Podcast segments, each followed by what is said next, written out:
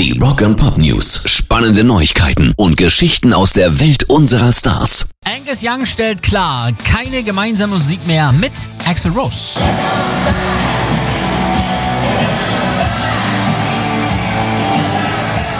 Im Interview mit der US-amerikanischen Rolling Stone antwortet er auf die Frage, ob Rose und er an Musik gearbeitet hätten, unmissverständlich Nein, das ist nie passiert.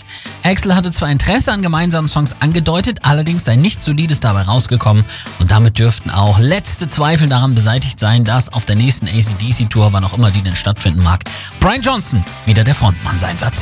Rock and Pop News. Und das ist mal ein Merch, den ich mir auch holen werde. Die Foo Fighters kriegen zum 25-jährigen Bandjubiläum eigene Vans. Das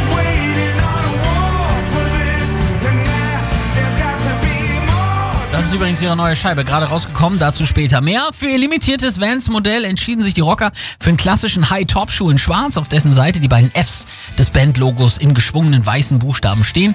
Über der Hacke des linken Schuhs ist dann in roter Schrift das Wort Foo gedruckt, an der gleichen Stelle auf dem rechten steht Fighters. Wann genau das Modell The Vans X Foo Fighters Sky High erwerben könnt, ist noch nicht bekannt. Was wir aber wissen ist, habe ich gerade schon gesagt, heute ist die dritte Single vom neuen Album Medicine at Midnight rausgekommen, das im Februar erscheint. Die hören wir uns natürlich direkt an. Hier sind die Foo Fighters ganz frisch mit Waiting on a War.